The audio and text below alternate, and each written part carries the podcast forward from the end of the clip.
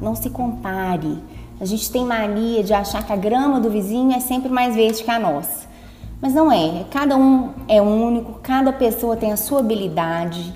E só quando a gente consegue perceber isso e confiar na gente mesmo, é que a gente consegue entregar o nosso melhor, né? Então não se preocupe se fulano faz assim o outro faz assado, não. Faça do seu jeito e da melhor maneira possível.